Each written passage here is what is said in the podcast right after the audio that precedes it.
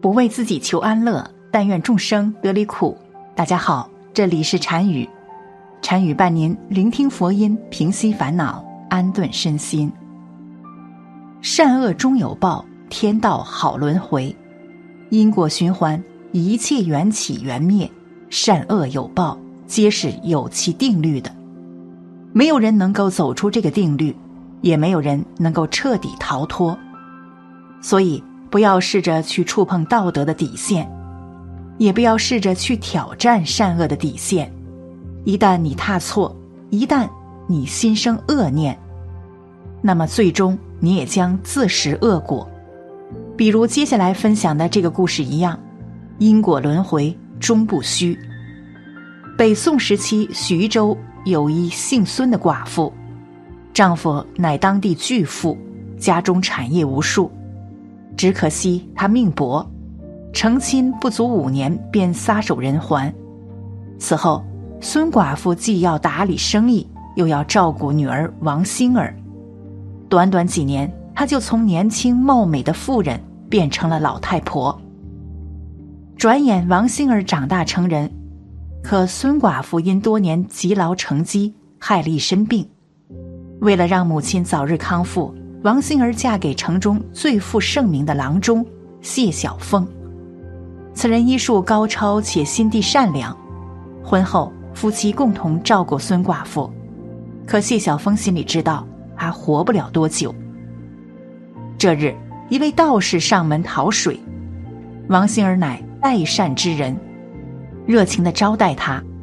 道士十分感动，说道：“贫道算出你娘病危。”我愿意帮你让他恢复健康。王星儿一愣，心想：这道士真厉害，连母亲面儿都没见，就得知他患了重病，实乃神人也。遂磕头求道士救母亲。道士说自己没那本事，却有另一种方法救他。原来几天前，他途经三十里外的铜锣山，发现仙人下凡。若虔诚叩拜仙人，就能治好孙寡妇。王星儿为难道：“我娘病入膏肓，别说爬山，连起床都费劲。”道士笑道：“无需担心，贫道会助她一臂之力。”王星儿觉得此事可行，遂找丈夫商量。谢晓峰听后半信半疑，他劝妻子不要轻易相信。仙人下凡本就虚无缥缈，做人还需务实。王星儿心中不悦，怒道：“你巴不得我娘去世，好独吞财产。”谢晓峰气得拂袖而去，让妻子好自为之。等冷静下来，王星儿也觉得丈夫的话有些道理，遂决定问问母亲。孙寡妇一听有机会恢复健康。当即道：“死马当成活马医，我愿意试试。”随后，道士带着孙寡妇出发，临行前还嘱咐夫妻：他们上山期间莫要来寻，惹怒仙人就不好了。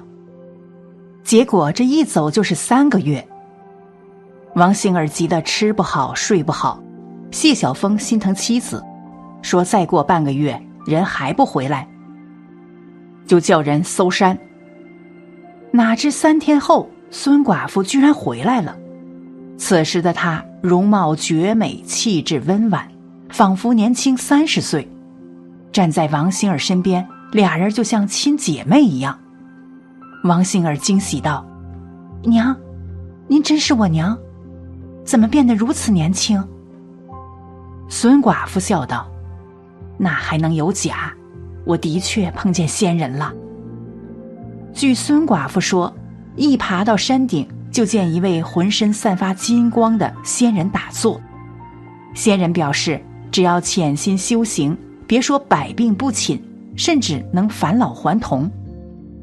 孙寡妇暗暗称奇，虔诚的跟仙人一起修行。期间，他感觉周身异常玄妙，不知日夜。更不知饥饿。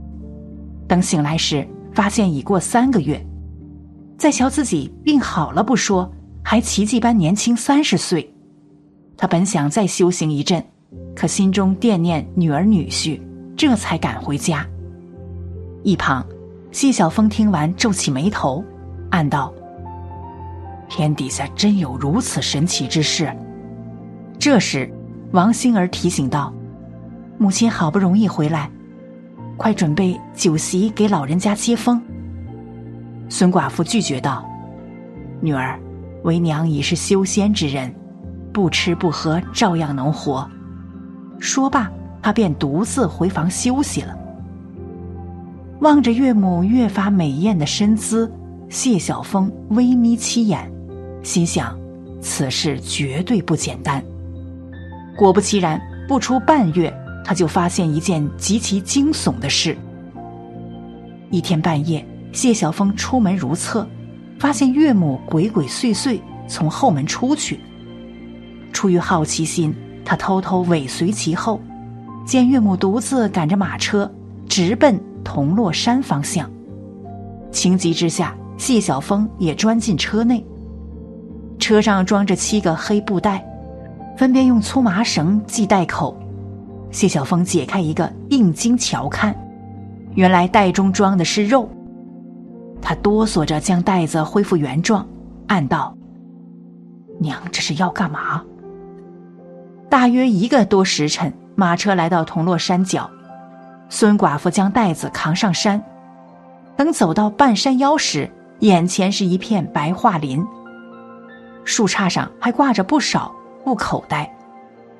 谢晓峰则躲在不远处观瞧。下一秒，孙寡妇虔诚的跪在地上，说道：“请仙人享用。”话音刚落。不远处射出一道金光，落在孙寡妇身上。只见她比方才更年轻一点。谢晓峰定定心神，暗道：“原来这就是岳母变年轻的秘密，我得尽快告诉星儿才行。”一回到家，谢晓峰就迫不及待的找妻子，哪知孙寡妇比他先一步。母女俩正在说上铜锣山的事，见谢晓峰过来，孙寡妇笑道：“女婿啊，星儿打算跟我上山修行，那你呢？”他故作淡定道：“娘，医馆走不开，不如你俩先去，我安顿好再找你们去。”紧接着，趁孙寡妇离开空档，谢晓峰急忙向妻子讲述实情。哪成想，他嗤之以鼻道：“你就不怨我母女俩好？待我修行回来，你我夫妻便恩断义绝。”谢晓峰自知多说无益，只好求一位姓宋的神婆帮助。听完谢晓峰一席话，宋神婆面色极为凝重，他也不确定山中有何妖怪。为今之计，暂时让王心儿跟着去。以免打草惊蛇。次日，王星儿跟着母亲一同上山，谢晓峰则和宋神婆尾随其后。到那儿后，果然看见一浑身散发金光的仙人。孙寡妇急忙拉女儿叩拜。不远处，神婆看完说道：“你可知何为长鬼？所谓长鬼，是指那些被妖怪蛊惑的人。”他们只会听从妖怪吩咐，骗更多人上钩。眼下孙寡妇应该变成了长鬼。谢晓峰问道：“那控制我岳母的究竟是何妖？”宋神婆道：“我若猜的不错，应该是一头狼妖。那些挂在树上的肉，应当是他为抚养狼崽用的。”谢晓峰担心妻子安危。问该如何是好？宋神婆掏出火折子，说道：“狼妖幼崽尚在布袋中，你我一同将布袋点燃。”二人兵分两路行动，没一会儿，整个白桦林便化作一片火海。彼时，山顶那仙人见状，顿时怒吼连连，化作一条巨狼，直奔山腰冲去。一旁，王星儿吓得瘫坐在地，好在被迂回上山的谢晓峰救下。这时，孙寡妇怒道：“竟敢坏我好事，我饶不了你！”可就在他抽刀时，身体突然像泄了气的皮球，没了生机。原来，是宋神婆在半山腰消灭了狼妖，他死后，孙寡妇也就活不成了。这狼妖正是那道士所变，他下山的目的是为了狼崽找吃的。狼崽数量极多，狼妖一时无法满足他们，遂将主意打到了孙寡妇身上。毕竟他乃城中巨富，于是狼妖利用青春永驻，蛊惑他变作长鬼，为自己所用。随着狼崽一点点长大，狼妖打算让孙寡妇骗女儿女婿上山，哪成想被谢晓峰发现端倪，导致全盘皆输。事后夫妻俩安葬了孙寡妇，生活也恢复如初。总之，做人不能太贪心，一分耕耘一分收获。